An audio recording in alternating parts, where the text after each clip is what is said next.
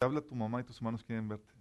Y él está tan compenetrado, estaba tan a gusto con su familia espiritual que dice, no, aquí está mi familia.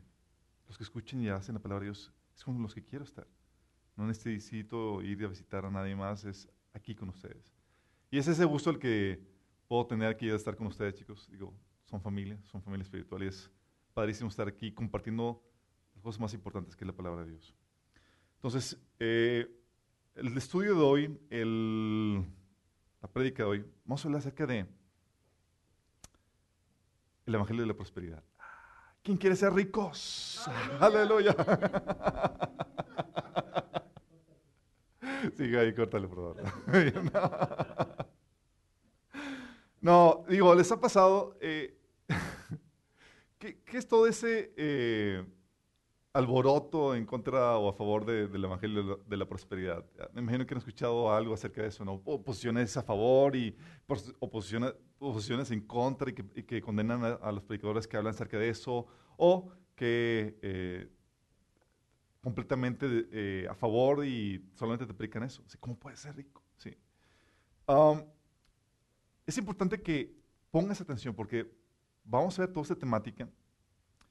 Y si tú lo escuchaste parcialmente, especialmente a los, que nos escuchan, te puedes quedar con una idea equivocada. ¿sí? Porque son de esos temas en los que, ah, escuché algo, entonces yo me quedé con la idea general. No, no, no.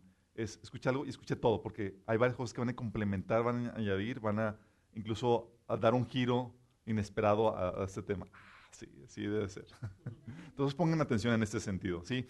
Eh, ¿Han escuchado predicadores que hablan acerca de la, del Evangelio de Prosperidad? ¿No se les viene alguno? Benny Hinn.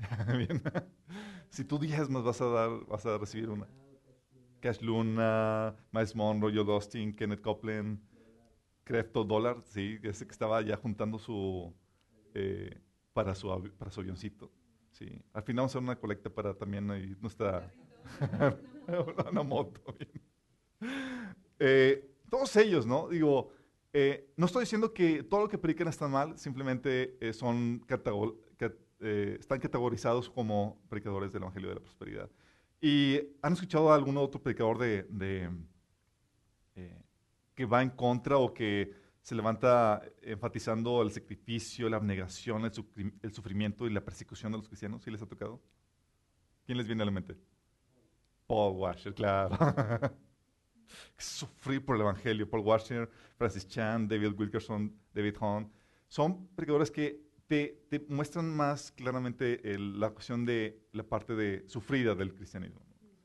Gigi Havila, no, Gigi Havila, ¿sí? Bueno, por ahí. No, sabemos, ah, no nos hemos metido a detalles acerca de, bueno, cómo está todo el repertorio de sus predicaciones, pero son, están estereotipados de esa forma, ¿no? Bueno, ¿cuál es la realidad acerca de esto? Está mal predicar acerca de, que Dios te prospera. ¿Qué dice la Biblia acerca de eso? Sí. Algo que vas a entender es que los principios que la Biblia enseña sí producen prosperidad. Y al final vamos a hacer una colecta. Ah, no, ¿por qué? Déjame aclararte eso. Cuando viene el Espíritu Santo a la vida de una persona, hace transformaciones internas y te transforma para hacerte una persona productiva, una persona de bien. ¿sí? Y eso, tan solo ese cambio, empieza a generarte una prosperidad ¿sí? que se ve afectado en lo, económico. De ser una persona que despilfarraba el dinero, drogas o en alcohol, ahora una persona responsable con el dinero. De, hecho, no sé si han escuchado los casos eh, cuando estaba la problemática de los cristianos perseguidos en Chiapas. Recuerdo que me platicaban que, que eran perseguidos, ¿sabes por qué? Porque los caciques eh, tenían mucho control de los indígenas ahí. Les daban, les pagaban con maíz y no sé qué más y con vino, con licor. Y pues se convertían y ya no tomaban licor, entonces ya no se podían aprovechar de ellos. Y se ponían bien abusados. Y dices que ya no nos gusta. ¿Sí? Y era porque se habían convertido. ¿Sí? Porque trae un cambio en, la, vida de la persona. ¿Sí? Eh, también eh, dice, dice este 1 Timoteo 4.8, dice, eh, entrenarse en la sumisión a Dios es mucho mejor porque promete beneficios en esta vida y en la que viene. ¿Sí? Trae beneficios. ¿Qué otros casos? Por ejemplo, el, cuando una persona se entrega a Cristo, estadísticamente lo, lo, vuelve más culto. Si antes no leía, ahora tan siquiera tiene que leer la Biblia. ¿sí? Le genera disciplina, honradez, le quita lo flojo, y eso obviamente va a tener repercusiones económicas. Mejora tu capacidad para relacionarte. Si sabes que los frutos del Espíritu Santo, todos ellos no son para que te relaciones con tu perrito, tu computadora, no, son para que tengas una mejor relación con personas. Para que sepas cómo relacionarte bien y tener una relación armónica. Y eso te genera una ventaja en cuestión de, cuestión de relaciones en todo tipo, laborales, eh, económicas, etc. ¿sí? También te lleva a descubrir tu don. La Biblia te dice, ok, te salvó, te entregaste a Cristo, pero es para que te pongas a chambear, para descubrir las, las, obras las cuales Dios preparó de antemano para que vivas en ellas. Si no es para que estés así de bonito, a relajarte, vamos a detenerte. No, es descubre, ponte a chambear. También te lleva a generar, por lo mismo te lleva a generar valor. La Biblia te enseña a no comer el pan de balde, ¿sabías?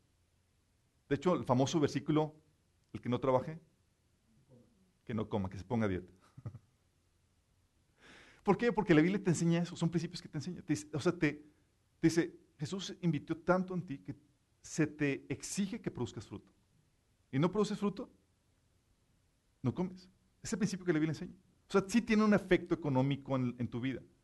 Desde una persona holgazán que no se preocupaba por nada, ahora empiezas a ver cambios y empieza a generar, empieza a haber una, un, eh, un avivamiento no solo en tu vida espiritual, sino en tu vida económica. Te lleva, de hecho, también algo que, hace, te enseña la Biblia es que te enseña a recorrer la milla extra. ¿Se acuerdan el pasaje de, Jesús donde si te, llevan, te obligan a llevar una milla, ve con él dos, pero ahora por tu cuenta? Recuerdo un testimonio de, un joven que se había entregado a Cristo y estaba apasionado, estaba leyendo, y son los primeros capítulos del Nuevo Testamento. Y algo que les enseñamos aquí es que cuando comiencen a leer la Biblia, comiencen a leer desde el Nuevo Testamento.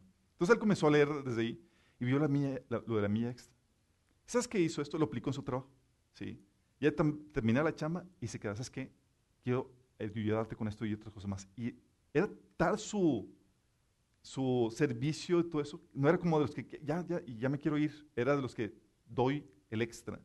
Tal punto que para poco ya estaba ocupando los, los puestos más, eh, más, altos por, por esa actitud que la Biblia enseña. Recuerdo eh, un amigo de Canadá que eh, su hijo quería trabajar, nada más que él no estudió. Y este principio se lo enseñó. ¿Sabes lo que hizo?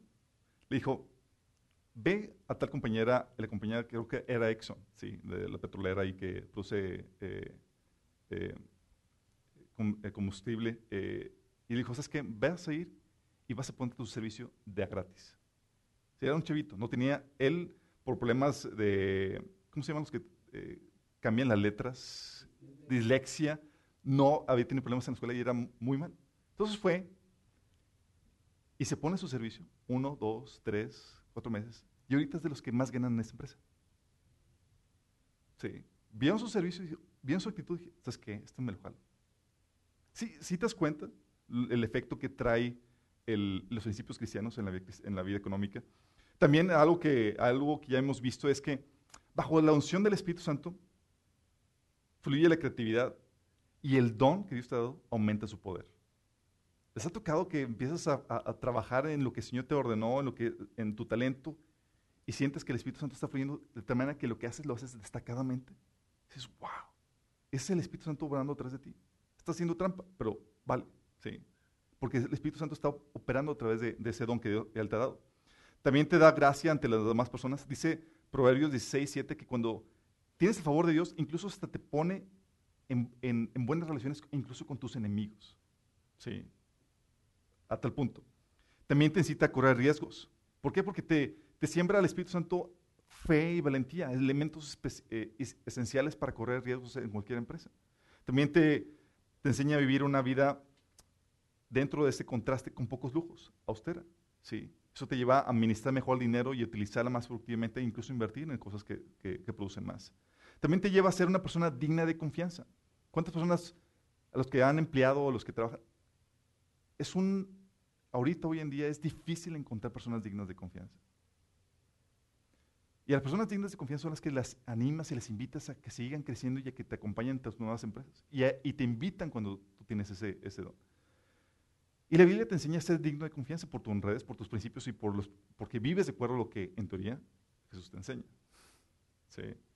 También te lleva, te enseña, en pocas palabras, a atribuir la inversión que Jesús hizo en tu vida. Todo eso, si te das cuenta, tiene un efecto en tu vida económica. Entonces, si dices, oye, el Evangelio de la prosperidad, es que el Evangelio produce cambios en la vida de una persona que, te lleva a prosperar económicamente. Te saca de la holgazanería y te lleva a hacer una vida productiva. Te lleva a ser una persona que genera valor. ¿Sí? Entonces sí se ve, eh, sí se ve el efecto económico en eso. También la Biblia nos enseña que es parte de los beneficios que la sabiduría nos proporciona eh, en, por medio de la palabra. De hecho, la Biblia enseña que la sabiduría, o sea, de la, de la Biblia se sacan principios para el trabajo, no sé si sepan. ¿sí? Principios como, por ejemplo, tener una visión, ¿sí? la importancia de visualizar tu, tu potencial que viene en Habacuc 2.2, Proverbios 29.18. la importancia de, cuando vas a emprender algo, buscar consejeros. ¿sí? Dice la Biblia que en la abundancia de consejeros está la sabiduría. Y antes de emprender algo, que, que busques consejeros. También habla de la importancia de la planeación. Jesús le decía, ¿quién de quién antes de emprender algo no se siente primero a planear? Tienes que hacer ese trabajo. O también el principio de diversificación. Eclesiastés 11.6 te dice, en la mañana dedícate a esto y en la tarde no dejes de emprender esta otra cosa, porque no sabes cuál te va a prosperar. Sí. Son principios que la Biblia enseña. O, el otro principio de poner oración en tus, en, tus proyectos. Dice, la Biblia que encomienda a Dios tus planes. O sea, que ora por lo que tienes que, porque vas a hacer. Porque estás inmerso en una guerra espiritual y tienes que pedir favor a Dios en lo que estás haciendo. Recuerdo cuando eh, Gustavo me decía, oye, ¿puedo orar por mi, por mi trabajo? Y yo, ¡claro! Y ha visto resultados. Nada. Ok. También la Biblia te enseña el arte de la persistencia, algo clave y elemental en los que están en trabajo de ventas. Dice Jesús, tocad y se os abrirá, buscad y hallaréis. ¿sí? El trabajo de, hey, no te, no te cierran, porque, no te bloquees porque te cerraron una puerta. Sigue insistiendo.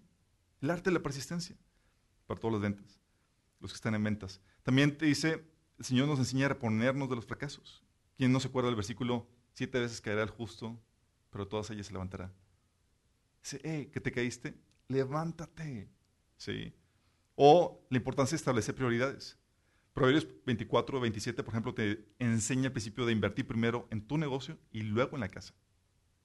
Sí, estratégicamente. De hecho, no sé si alguno de aquí leyó Padre Rico, Padre Pobre. Justamente ese principio lo enseñaba. Sí. No inviertas en la casa, la casa es un hoyo sin fondo. Sí.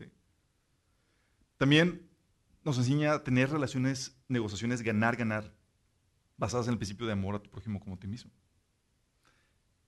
¿Enseña o no enseña la Biblia principios para que un negocio prospere? Claro. De hecho, a tal punto, chicos, que los principios que la Biblia enseña, de los principios de esos, se han escrito libros de administración, de ventas, de finanzas, de política, incluso para la familia, para que prospere, para que se viva una, una familia armoniosa. Porque la Biblia sí enseña eso. De hecho, la Biblia enseña que la sabiduría, en Proverbios 8, te da, te da honra, riqueza, poder y Deuteronomio 28 dice que te lleva a ser cabeza y no cola. Sí. Sí, vamos viendo la dinámica de que, bueno, entonces el Evangelio prospera. Sí, el Evangelio prospera. Entonces no está mal. Tranquilo, ser. hasta el final vamos viendo. ¿Sale?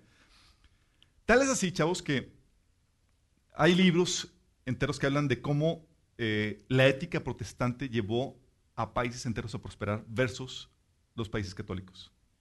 Países como Alemania, Suiza, Holanda, Inglaterra, Estados Unidos, que tenían, vivían los principios protestantes basados en la Biblia, los llevaron a generar eh, una riqueza tal que sobrepasaron a sus contrapartes católicas. Por eso España dejó de ser la potencia mundial. Por eso Inglaterra empezó a tener un auge. Por eso Estados Unidos empezó también a crecer. Y por eso te ves la diferencia entre los países que políticamente dices los países católicos tienen problemáticas. Y los países protestantes que fueron, abrazaron la reforma, prosperaron, crecieron. ¿sí? ¿Por qué? Porque la Biblia sí te da los, los, elementos para, para que se lleve a prosperar eso. También, como les comenté, el caso de Chiapas. Los, toda la dinámica de la posición entre los cristianos era porque se convertían y ya no los podías hacer tontos. Sí. También tienes el caso bíblico de José. José crees que fue llevado a la prominencia no porque era bonito, porque ah, como que las chicas querían con él. No.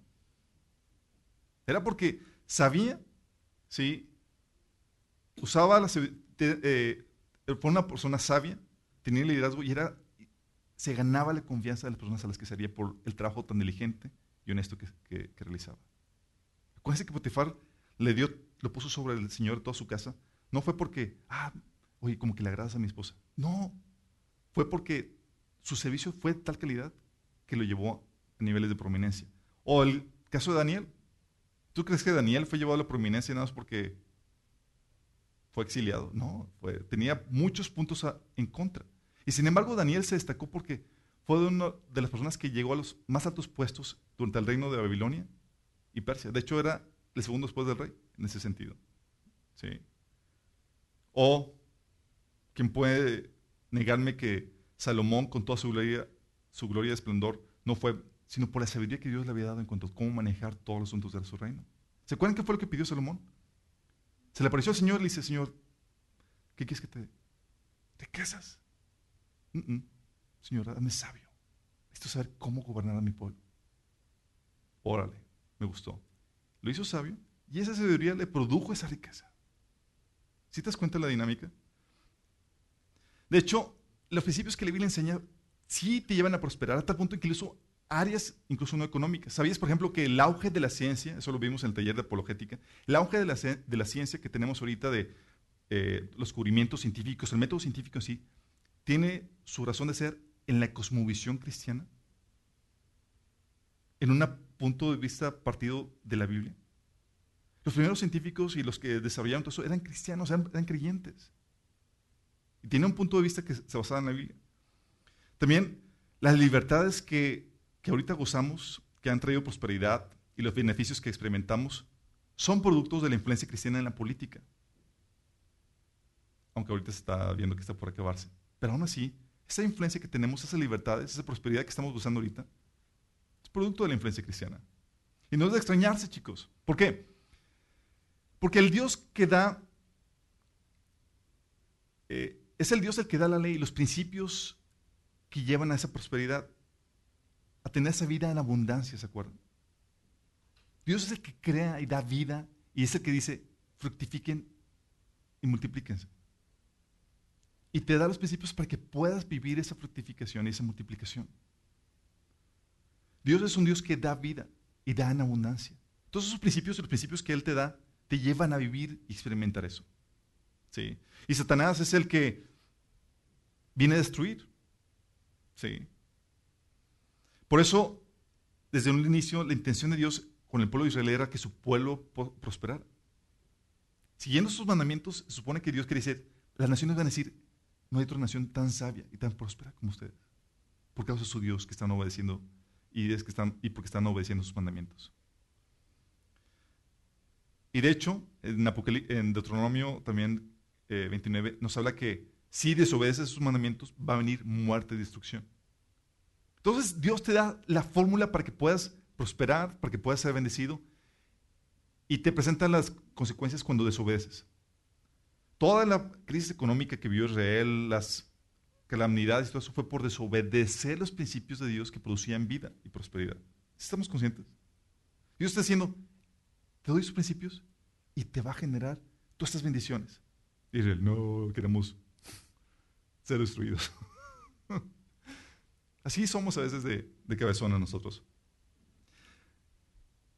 La realidad de esto, chicos, es que aunque Dios enseña cómo conseguirla, esta prosperidad, aunque nos enseña estos principios que producen esos cambios económicos en nuestra vida, ¿sabes qué te enseña la Biblia? Te enseña que no debes de buscarlo. ¿Cómo? ¿No? ¿Por qué no enseñarla? ¿Por qué no predicar esta prosperidad que, que la Biblia enseña cómo conseguir? ¿Sabes? Muchos entran a la fe sin saber que la Biblia enseña todo esto. Sí, sin saber todo eso. Entran y descubren eso y dices, wow, aquí está la, solución, aquí están los secretos para cómo prosperar. Y en vez de clavarse en la meta de Dios, se desvían y se abocan completamente cómo explotar sus principios. Sí, que descubrieron en la Biblia. La Biblia te enseña que esta prosperidad es engañosa. Te puedes desviar de la meta. ¿En qué sentido? Mateo 13, 22 y 1 Timoteo 6, 10 hablan acerca de eso. Sí, Mateo 13 habla de que, ¿se acuerdan la semilla que cayó entre espinos y no produjo fruto por los engaños de las riquezas y los afanes de esta vida? Era una semilla, era un cristiano. ¿Y qué pasó? No produjo fruto para el Señor. ¿Por qué? Porque se abocó a conseguir esa riqueza. Que la Biblia te enseña cómo la puedes conseguir. Si estamos Claro. Y ese Señor no produjo fruto. Produjo fruto para este mundo, pero no para el reino. Y se acuerdan 1 Timoteo 6:10, donde habla que el amor al, dinero es la raíz de todos los males. Por causa de ella se han desviado muchos de la fe. Es como que algo sucedió internamente que sí serán cristianos, pero están desviados. ¿Qué pasó? Es engañosa. La Biblia enseña que no se te debe enseñar a buscar las añadiduras. Y lo que tiene esto es que las riquezas no es la meta. Es una consecuencia que viene por buscar la meta. ¿cuál es la meta? Jesús te lo pone muy claro. La meta es buscar primero el reino y su justicia. Y esas cosas van a venir por consecuencia. Pero no es la meta las riquezas. Cuando tú pones como meta las riquezas, entonces vienen los problemas. De hecho, incluso cuando viene la Biblia, cuando ves en Proverbios, dice, no busques las riquezas, busca la sabiduría. ¿Sí te das cuenta la meta? Dice, no las riquezas, la sabiduría. Porque la sabiduría va a traer como consecuencia eso. Pero cuando cambias la meta y quieres hacer las riquezas tu objetivo final, entonces cuando empiezas a desviarte de la fe. Cuando pones al reino para servir las riquezas. ¿Te acuerdas? El Señor te lo puso muy claro. No puedes servir a dos señores. Porque amarás a uno o aborrecerás a otro. Servirás a uno, servirás a otro. Lo mismo pasa aquí. Lo que se te debe buscar es vivir, se te debe enseñar a buscar es a vivir en la voluntad de Dios, su gobierno, su propósito sobre nuestras vidas, lo que la Biblia llama el reino. No es buscar las riquezas. Sí, Mateo 6:33 y Mateo 10:21 hablan acerca de eso. ¿Esto qué implica? Implica avanzar en los procesos de, procesos de santificación, morir cada vez más a ti mismo, a tus deseos pecaminosos. Eso implica hacer las obras que preparó de antemano para que la gente de gloria a tu Padre Celestial. ¿Te acuerdas? Jesús decía, deja que tus buenas obras sean vistas para que puedan glorificar al Padre. Tu meta es eso. Como consecuencia van a venir bendiciones. Sí. Oye, entonces, si quiero ser rico, cambia la meta. Mejor sé obediente quiere vivir la voluntad de Dios. Muchos dicen, oye, entonces ¿por qué quieres aprender y aplicar esos principios? Porque quiero hacerme rico. La motivación realmente, cuando quieres aprender y aplicar estos principios, te indica qué hay en tu corazón. ¿Para qué es? ¿Para prosperar y hacerte rico? ¿O es para agradar a Dios? Oye, ¿sabes qué? Es que quiero ver cómo puedo agradar a Dios más eficientemente en mi trabajo. Al momento de leer la Biblia estoy viendo que no le agrada a Dios que, que en el trabajo. O no le agrada a Dios que haga esto.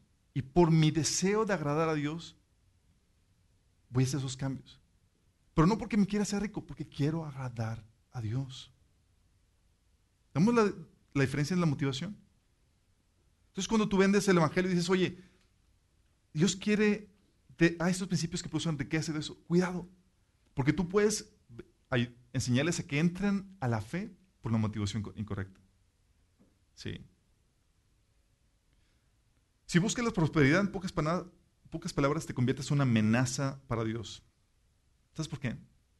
Porque en el punto en que los intereses o las metas se contrapongan, tú lo vas a traicionar. Tú tienes otra meta. ¿sí? Quieres utilizar los principios de Dios para conseguir la riqueza. Y si hay algo que se pone en tu camino para esa meta, lo vas a quitar. Incluso si la obediencia a Dios a veces implica que haya pérdida económica. ¿Sí me explico? Entonces la realidad es que, la otra realidad con todo esto es que primero no debes de buscarla. Sí, la Biblia enseña, pero no debes de buscarla. Tu, meta debe ser agradar a Dios, vivir en su voluntad. Esa debe ser tu meta. Señor, ¿cómo te agrado? Y la otra realidad de esto es que esa prosperidad se experimenta bajo ciertas condiciones. Ah, esto es lo que nos dicen muchas iglesias. Fíjate. Se experimenta cuando se aplican esos principios para ejercer un oficio en una sociedad en la que haya libertad para expresar la fe y la moral judeocristiana y que no esté sobre juicio. Y también que sea la voluntad de Dios para tu vida. Tres condiciones. Que haya libertad para expresar la fe y la moral judeocristiana.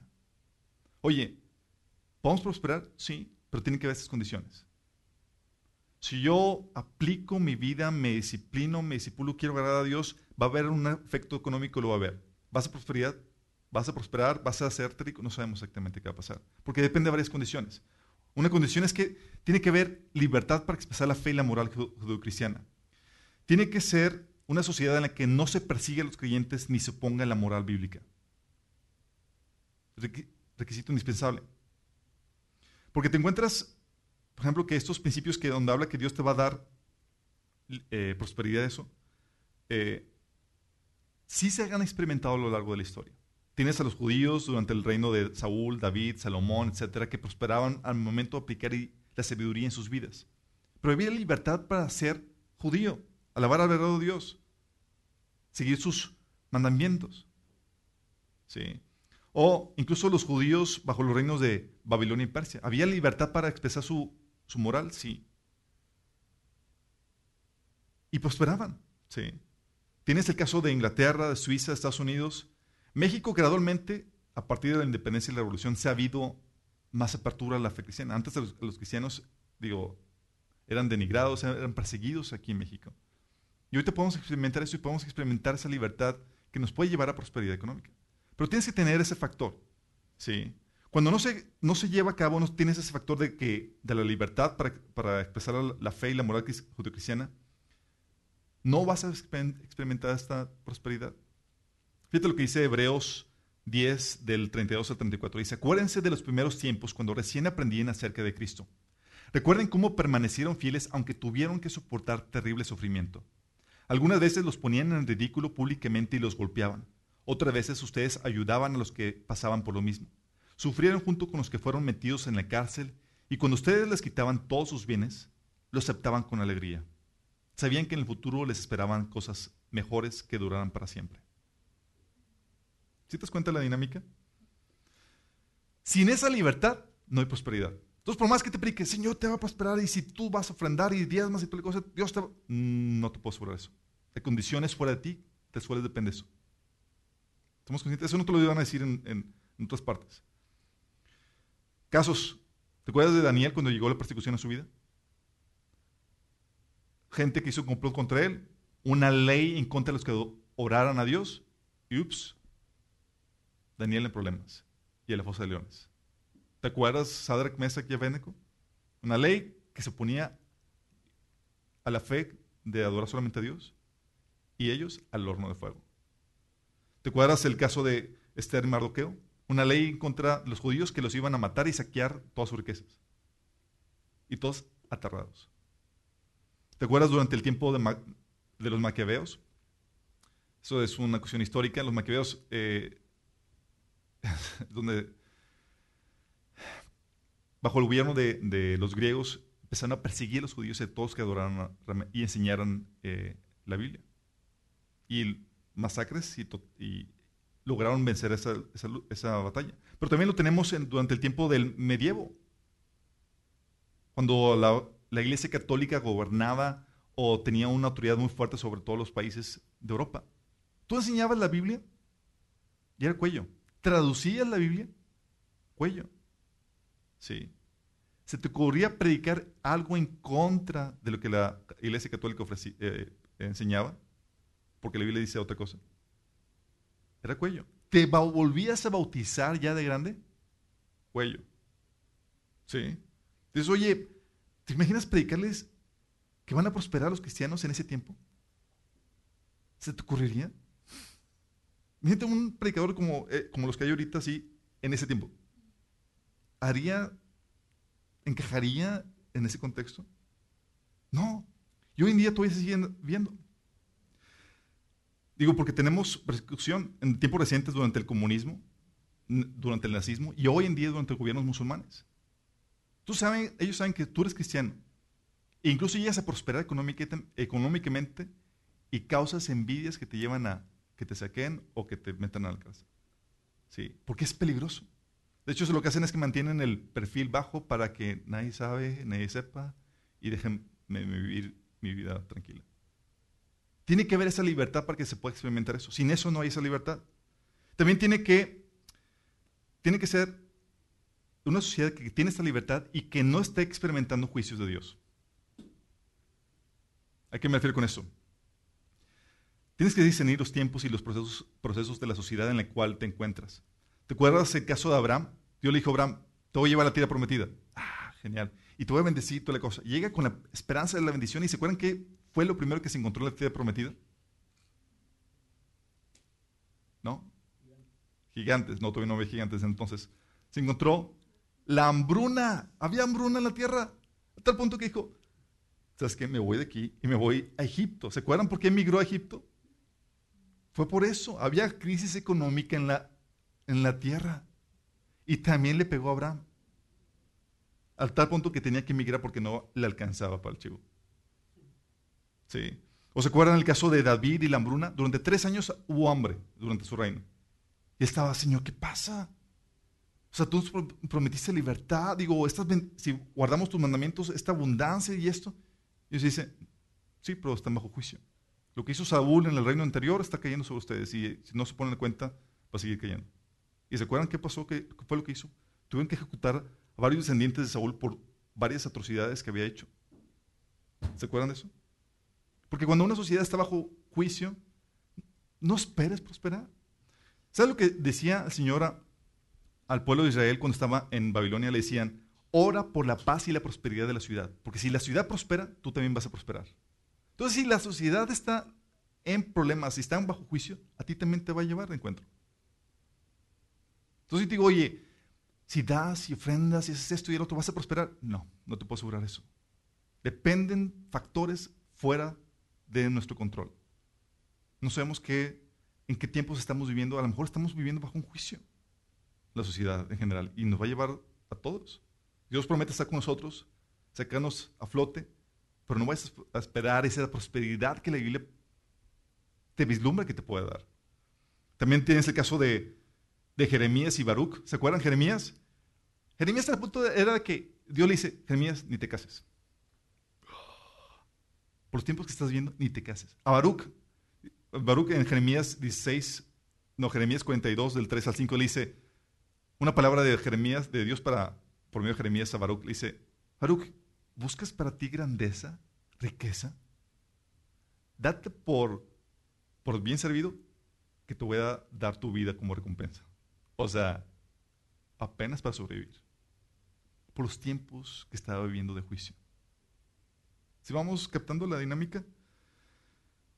Tenemos también, incluso en la iglesia prometida, digo, en la iglesia primitiva, prometida. la iglesia primitiva. La iglesia primitiva llega en Hechos 11, llega un profeta, varios profetas de, Jerusalén, y dicen, ¿sabes qué? El Señor está revelando que va a haber una hambruna en toda la tierra. Pero a ustedes no les va a tocar porque son el pueblo elegido. Va a arrasar a todos. Y lo que hicieron es que llevaban ayuda económica a los cristianos que estaban sufriendo eso. Nada más te imagínate. ¿Sí? Entonces aquí estamos viendo que depende de que haya libertades, ¿sí? que no esté sobre juicio. Y tercero, que sea la voluntad de Dios para tu vida. Ah. ¿Por qué? Porque Dios muchas veces utiliza la pobreza para tratar cosas en tu vida. Dice la Biblia que eh, utiliza a veces situaciones de humillación para tratar tu orgullo. Proverbios 16, 18, Proverbios 18, 12, habla acerca de eso. Antes de la soberbia viene la humillación. Y Dios a veces trata esas cosas. Dios utiliza la pobreza para enseñarte muchas cosas. Otras veces te enseña que por medio de la pobreza te enseña lo que realmente importa en la vida. ¿Sí? ¿Te acuerdas el nacimiento de Jesús? ¿Tú crees que fue ahora así como que chin, se me chispoteó y se me, se me olvidó mandar la provisión y arreglar la logística del nacimiento de Jesús? Y pues bueno, ¿tú crees que se le pasó a Dios? Así como que no había lugar en, el, en los mesones. Así como que ching, Gabriel, te dije que te pusieras al tiro con eso y se te fueron las cabras. No, Dios estaba enseñando que lo que realmente importa es que estés viendo la voluntad de Dios en donde quiere que sea tu, tu situación. Y nació en un pesebre porque sí, Dios quiso que fuera, para enseñarnos a nosotros algo, para que tu pobreza no sea justificante para no ser la voluntad de Dios. A veces te enseña incluso a sacrificar la riqueza por caso del reino. Pablo, Jesús, ¿se acuerdan? Decía, Pablo decía que pasaba hambres, persecuciones, todo tipo de diversidad, pero lo decía por caso del reino. Decía que esta pequeña eh, tribulación le iba a producir más, un, mayor peso de gloria. Por eso, no es enseñarte que en tercera Juan 1.2, ¿sabes qué le dice Juan a este amigo suyo que está a quien le escribe la carta? Le dice que su oración es que prospere en todo conforme prospera su alma. Porque muchas veces Dios te quiere bendecir y estás aplicando los principios, pero no te da nada. Porque si te da esa riqueza, no estás listo para, para soportarla. La pobreza trae un tipo de tentaciones, la riqueza también. Y como tu alma no está fortalecida, no has madurado, no has crecido, el Señor te mantiene así como que perfil bajo. Porque no te, para que no te vayas. le decía a una persona que, una plática con un chavo, le, digo, oye, es mucho que no, que no te veo en la iglesia. Dice, sí, hombre, es que, pues es que me acerqué aquella vez para, porque está viendo situaciones muy difíciles. Yo, pues aguas, porque si Dios te extraña, no, no te vaya a mandar otra vez a ese tipo de situaciones. Y a veces eso es lo que pasa. ¿O te acuerdas el caso de Jacob? Digo, Jacob, de Job. Job, próspero, sabio, honrado y toda la cosa. Y yo le dije, ¿sabes qué? Vamos a quitar todo. Y le permite a Satanás que venga a destruir todo con varios propósitos. De hecho, el libro Job no lo menciona, pero podemos entender propósito de probar lo que había en su corazón y dar una enseñanza que no es tan simple, la justicia de Dios. ¿Sí? No puedes caer en situaciones simplistas de, ah, te portaste mal y te, te cayó maldición. Ah, te portaste bien, te va a caer bendición. No, es más complicado. Entonces, ante esta mezcla de, de prosperidad y persecución, ¿saben qué fue lo que Jesús dijo? En Marcos 10, del 29 al 30 dice, respondió Jesús y dijo, de cierto os digo que no hay ninguno que haya dejado casa o hermanos o hermanas o padre o madre o mujer o hijos o tierras por causa de mí y del Evangelio, que no reciba cien veces más ahora en ese tiempo. Casas, hermanos, hermanas, padres, hijos, tierra, con persecuciones. Y en el siglo venidero, la vida eterna. ¿Sí? Si te das cuenta de lo que está diciendo Jesús aquí? Está diciendo, ¿sabes que sí vas a recibir? Y esto se lo dice a los discípulos después de haber despachado al joven rico. Sí, nótese. Señor, dijo, dona todo, sígueme. Ah, no. Y voltea a decir, chicos, si los voy a prosperar, les voy a dar lo que necesitan. ¿Y eso qué, qué te enseña? Que uno no debe estar tu corazón en eso, en las riquezas. Por eso despidió al joven rico, por tener su corazón fijado en las riquezas. Eso viene en Marcos 10, 21. Y segundo, sí, en ese tiempo recibirá cien veces más, sí, pero con persecuciones. O sea, va a ser una bendición agridulce. Oh, Dios me dijo, sí, en cualquier momento, si hay un cambio de leyes, si hay persecución, se va todo. Por eso la meta sigue siendo en el siglo venidero, en la vida eterna, donde vamos a recibir la gloria, la honra, la inmortalidad, con todas las riquezas y con todo lo que el Señor nos ha ofrecido. Entonces, ante esta realidad, chicos, la iglesia te debe preparar para varias cosas. Uno, te debe preparar para que no te pierdas ante el engaño de las riquezas. Es engañoso, chicos. ¿Sí? Fíjate lo que dice 1 Timoteo 6, del 17 al 19. Dice, enséñales a los ricos de este mundo que no sean orgullosos ni que confíen en su dinero. el cual es tan inestable. Deberían depositar su confianza en Dios, quien nos da en abundancia todo lo que necesitamos para que lo disfrutemos. Diles que usen su dinero para hacer el bien. Deben ser ricos en buenas acciones, generosos con los que pasan necesidad y estar siempre dispuestos a compartir con otros. De esa manera, al hacer eso, acumularán su tesoro como un buen fundamento para el futuro a fin de poder experimentar lo que es la vida eterna. ¿Sí te das cuenta? Lo que está diciendo aquí Pablo. Es parte de lo que debemos enseñar a las personas. Tú no eres rico o Señor te da la prosperidad no buscada, sino por hacer su voluntad, para tu comodidad. Te está dando más herramientas para que puedas ser rico en buenas obras. Es la diferencia. Oye, Señor me aumentó el sueldo. Oye, Dios me dijo, ¿cómo lo, ¿cómo lo vas a utilizar para extender el reino? Le pregunta. No es, oye, entonces yo voy a cambiar todos los carros de mi, de mi casa. Oye, voy a poner voy a poner la alberca de mis sueños. No. Porque la riqueza sin misión te descarría. Por eso también es engañosa. Entonces la Biblia te, como cristianos, como iglesia, se nos debe enseñar a que no te pierdas ante el engaño de las riquezas. Eso, eso implica que no seas idólatra, que no amas el dinero o las riquezas, o que no seas, o que, se, que no seas movido por tu avaricia. Si les ha tocado esas predicaciones me ha tocado, donde te incitan a que des, no motivando el amor el sentido de justicia. ¿Sabes? Motivando qué? La avaricia. Recuerdo en iglesias donde el Señor me llevó, llegaban predicadores invitados, típicamente eran los invitados, y te daban todo el speech del diezmo y la ofrenda, y ¿sabes qué te vendían? Te vendían que si tú dabas y ofrecías, el Señor te iba a prosperar. Y te te daban testimonios tan impactantes que la gente terminaba dando sus carros, sus casas. Yo recuerdo que en ese tiempo, obviamente, estaba apenas creciendo el Señor. Yo di, no, tenía una pluma así bien bonita. Ahí va mi pluma. Ahora tengo dos, ah, funciona. Pero esa es la dinámica, ¿sí? ¿Sabes cuál es lo malo de eso? Lo malo de eso es que están apelando a tu avaricia, a tu amor al dinero, no al amor al prójimo, no el sentido de justicia, no el deseo de agradar a Dios. Es, si doy, voy a hacerme rico. Pues tómale. Y es por eso que suceden los fraudes. Entonces, que no seas idólatra, que no seas movido, que no ames el dinero o las riquezas, que no seas movido por la avaricia. Dos, que busques primero el reino de Dios. Por eso Jesús decía, busque primeramente el reino de Dios y su justicia. Eso implica buscar primero su santificación.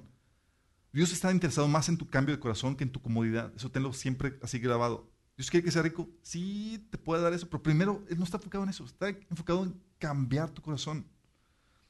Quiere hacer, en hacer, tu enfoque debe estar en hacer su voluntad en tu área de servicio. ¿Te acuerdas? Por eso Jesús, por eso Pablo hablaba a los creyentes siempre, hey, haz las cosas como para el Señor. Sí, no para el ser humano y también llevar el Evangelio y hacer discípulos. Son tareas que Dios nos ha encomendado. Tres, también se te va a enseñar que como recompensa busques la gloria eterna, no la temporal. De esa manera, al hacer eso, esto acumularán su tesoro como un buen fundamento para el futuro.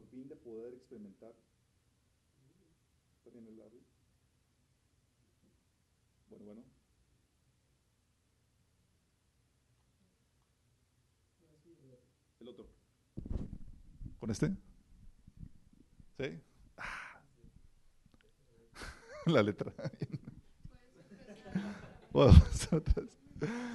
ok. Eh,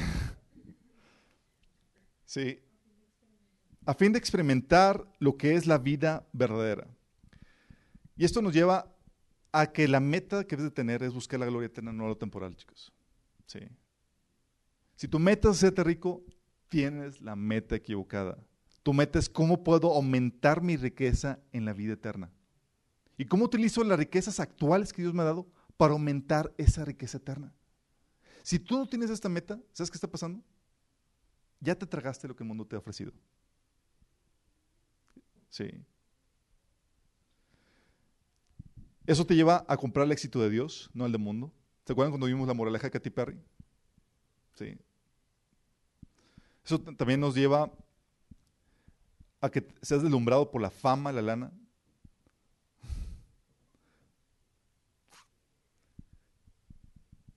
Y la idea es que se te va a enseñar es que aunque no la tengas, ¿sí? y aunque la tengas, que esas cosas que, que llegan por añadidura no te deslumbren, que sean despreciadas para ti como nada.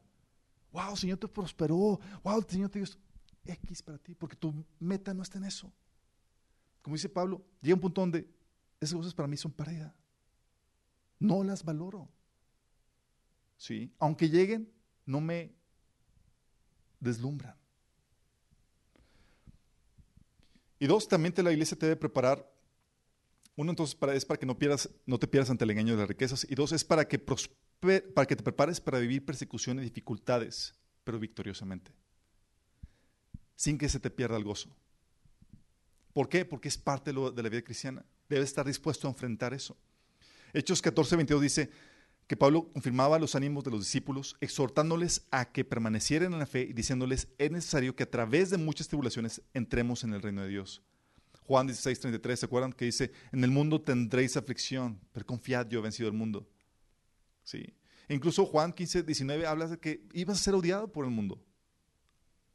Mateo 13, 21 dice, hablando de la parábola del, sembrador, que cuando la raíz de la semilla que, que cayó entre entre piedras, dice, como no tenía raíz, dura poco. Cuando surgen problemas o persecución a causa de la palabra, enseguida se aparta de ella. Se te debe preparar para enfrentar dificultades, sí, por tu fe, no por tu negligencia. Entonces, ¿qué onda con la pobreza? Aunque yo creo que es mejor el término de autoridad. ¿eh? Pobreza eh, es no tener lo suficiente para vivir y cumplir la voluntad de Dios. Sí, es muy diferente. Por eso dice Pablo, en 2 Corintios 6, 10, dice, como pobres, hablando de ellos. Pablo tenía problemas económicos, sí, porque sacrificaba lo que podía estar ganando por causa del reino. Dice, como pobres, más enriqueciendo a muchos, como no teniendo nada, más poseyéndolo todo. A los cristianos, chicos, se nos enseña, la Biblia nos enseña que se nos debería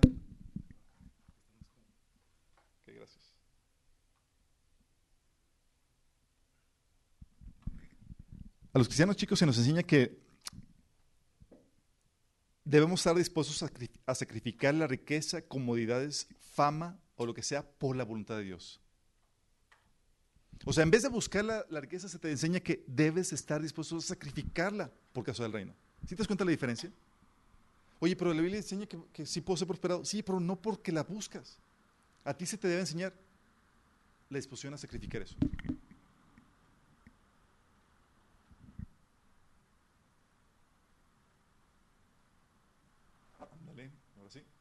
¿Ya? Gracias, chicos. La otra es que, recuerdo que me encontré una persona, me decía, eh, porque saben que tengo mi negocio, y me dicen, oye, eh, ¿y cómo vas? Me imagino que si te está prosperando más porque te estás abocando a su trabajo. y yo me río así como que, ¿qué le digo? no necesariamente, no es regla. No es como que, ah, señor, entonces yo me aboco a tu trabajo y sacrifico esto eh, le come menos tiempo mi trabajo, entonces voy a prosperar más. No necesariamente. Pablo tenía que trabajar hasta el cansancio para más o menos mantenerse y ayudarse, pero no estaba viviendo en opulencia. No es como que, ah, sí, mi negocio de tienda sigue funcionando de maravilla y... No. Sí. Dice que padecía hambre. Por eso Jesús también nos enseña, por ejemplo, el caso de Jesús. Jesús se hizo pobre al punto, dice Mateo 8:20, de no tener un lugar donde reposar su cabeza. Y no eran analogías, no eran parábolas. Estaba hablando en serio. Chicos, o sea, estoy invirtiendo en el reino hasta el punto que no tengo un lugar donde vivir. Y si me vas a seguir, es entrar a eso. Personas con llamado misionero que cumplen la gran comisión y que sacrifican lo que podrían ganar para predicar la palabra y ser más discípulos. Es lo que la Biblia enseña. ¿Sí? Jesús, los apóstoles, Pablo, todos ellos padecieron hambre, escasez económica. ¿Te acuerdas de Pedro cuando iba al, templo? Dice al mendigo, al mendigo, mendigo, Al mendigo, gracias. Dice, no tengo oro ni plata. ¿Sí? Y se fue. No, pero lo que tengo te doy. No tenía dinero. Si no vivía en opulencia. ¿Sabes qué, le, qué les dijo los apóstoles a Pablo cuando, cuando Pablo fue a visitar a los apóstoles? Le dijeron a los apóstoles, Pablo, nada más acuérdate de los pobres. Hablando de ellos. Así como que, ofrenditas cuando vayas por allá, por favor. Sí. Y por eso Pablo hacía todo lo posible por mandar ofrendas a la iglesia de Jerusalén. Sí. Hay héroes que han sacrificado mucho por causa del reino y como Pablo han experimentado privaciones por llevar a cabo la gran comisión, chicos. Marcela hace tiempo vino con nosotros y nos habló de testimonios de personas que sacrificaban y dejaban todo para irse a vivir como misioneros en India entre las familias que viven en los basureros. Vamos, imagínate. Sí. ¿Por qué hacen eso? Porque el Evangelio te enseña a sacrificar las riquezas, las comodidades, lo que tú estás ahorita experimentando, para, por, causa de, por la causa de Cristo. Debes estar dispuesto a hacerlo. Por eso cuando el Señor dice, dame eso, deja eso o vende eso, y no lo haces caso, tú estás aquí con otra meta. Por eso se fue el joven rico. Por eso la riqueza sin tener en la mente la gran comisión te descarría. Porque no resuelves la incógnita de ¿para qué soy rico? Si no sabes, resuelves esa incógnita es ¿para qué soy rico? Para mi comodidad, para mí y pues para mí. ¿Sí? Muchos piensan que Dios los prospera para vivir más cómodamente en vez de extender su causa. ¿Sí vamos? Por eso, ¿cuál fue el mandamiento de Pablo a los ricos? Enséñales a que sean ricos en buenas obras que den por causa del reino. La pobreza, chicos, sin embargo, también la escasez, ponemos, en ocasiones, que en ocasiones se, se, experimenta al servir a Dios y vivir su voluntad, puede también engañarte. ¿Está bien? ¿Vimos que la riqueza te puede engañar? Sí. La pobreza también te puede engañar. Te puede engañar para justificar tu ineptitud, tu ignorancia o tu pecado. No toda la pobreza es producto del precio que se paga por servir a Dios. Tienes que tener eso en claro. No toda la pobreza es ordenada por Dios. Muchos justifican su pobreza pensando que es el precio que están pagando por servir a Dios, cuando en realidad es producto de su pecado. Hay personas, me han tocado, me han platicado, si no me acuerdo quién me platicó, que se sientan a la mesa con el plato vacío y dan gracias a Dios pensando que están aceptando, aceptando la voluntad de Dios cuando en realidad están probando las consecuencias de su ignorancia y su pecado. ¿Te imaginas? ¿Qué pecado me refiero? Flojera, falta de disciplina. Hoy se levantan tarde, pierden tiempo, quieren vivir como ricos, como jefes y no se disciplinan para poder producir. Ineptitud, hacen las cosas chambonamente. Una mala administración, en el dinero que no tienen. Falta de integridad, no son fieles, no son dignos de confianza, no son promovidos. No busquen la excelencia, es decir, no busquen hacer las cosas como para Dios. Les falta preparación, sabiduría. Cuando la Biblia te enseña que busques la sabiduría y busques la preparación. O andan en la ilegalidad, fuera de la ley. O están experimentando las consecuencias de las malas decisiones que vivieron en su juventud. O simplemente cobardía. Sí, de que, oye, ¿por qué no? Es que me da pena ir pedir trabajo de lo que sea. Porque tengo cierto estatus. ¿Sí te das cuenta? Mientras que la Biblia te enseña que debes estar dispuesto a sacrificar, incluso estar, padecer pobreza por causa del reino, no toda la pobreza viene de Dios. Hay mucha pobreza que se vive y que están experimentando, no porque Dios lo ha ordenado, por tu pecado. ¿Cuál es el perfil de los pobres que enriquecen a otros? El perfil de aquellos cuyo sacrificio sí es tomado en cuenta. ¿Sabes qué? Sí estoy viviendo algo de pobreza, algo de escasez. Y sí, se está tomando en cuenta para, para el reino. Sí, Dios me lo va a tomar en cuenta para darme más gloria. Nada más imagínense. Llegas delante de Dios y dices, Señor, oye, sacrifica el tener la cocina de mis sueños, la casa bonita que siempre quise, para vivir una vida abnegada en servicio para ti. Estás ya delante del, el juicio de Dios, ante Dios. El Señor te dice, no, hijo, sacrificaste eso para descansar más. y entretenerte en trivialidades como el Facebook y tus series de televisión favoritas. En promedio, las horas efectivas que trabajabas para mí eran solo tres al día. Y dices que sacrificado. O sea, tu pobreza era producto de tu ineptitud, de tu mala administración. No es tomado en cuenta para Dios. Qué grueso, ¿no? Que estás padeciendo una pobreza, una situación económica precaria y que no te sea tomado en cuenta. ¿Qué loser? ¿Cuál es el perfil de los que sí son tomados en cuenta? Una persona que padece pobreza y que sí les tomado en cuenta para Dios. Una, son altamente disciplinados. ¿Te acuerdas a Jesús una noche anterior eh, teniendo su campaña de, sanidad y medio mundo? Si está hasta altas horas de la noche. Luego al día siguiente dice, muy de madrugada, cuando todavía era oscuro, Jesús se levantó, salió de la casa y se fue a un lugar solitario a donde se puso a orar. Y ahí fueron a buscarlo y alcanzarlo. Vamos chicos, tenemos que predicar unas partes. Las personas que padecen pobreza y que sí es tomada en cuenta para Dios son altamente disciplinadas. Porque no están padeciendo pobreza por su indisciplina. Es porque están invirtiendo para el reino. También trabajan arduamente. Segunda de Timoteo 3, del 7 al 8 dice, perdón, del 3 del 7 al 8 dice, ustedes mismos saben cómo, saben cómo deben seguir nuestro ejemplo. Nosotros no vivimos como ociosos entre ustedes, ni comimos el pan de nadie sin pagarlo. Al contrario, día y noche trabajamos arduamente y sin descanso para no ser una carga a ninguno de ustedes. ¿Cómo? Día y noche y sin descanso. La dinámica que se maneja. Las personas que viven en pobreza y que sí es tomado en cuenta para Dios, disciplinados y trabajan arduamente. También muestran los frutos del Espíritu. Son justos, dignos de confianza por su moral y por su carácter. Según de Corintios 4 dice, más bien, hemos renunciado todo lo vergonzoso que se, nos, que se hace a escondidas. No actuamos con engaño ni torcemos la palabra de Dios. Al contrario, mediante la clara exposición de la verdad nos recomendamos a toda conciencia humana en la presencia de Dios. Cuarto, son sabios. Aplican la sabiduría y los principios de Dios no para enriquecerse, sino para extender la obra de Dios y así producir mucho fruto para Dios. En conclusión, tienen todo lo que se requiere para prosperar en el mundo, pero no lo hacen porque lo aplican para extender el Evangelio. Qué interesante, ¿no? Así ya vas midiendo así como que entonces mi pobreza es porque... Ok, mejor me aplico.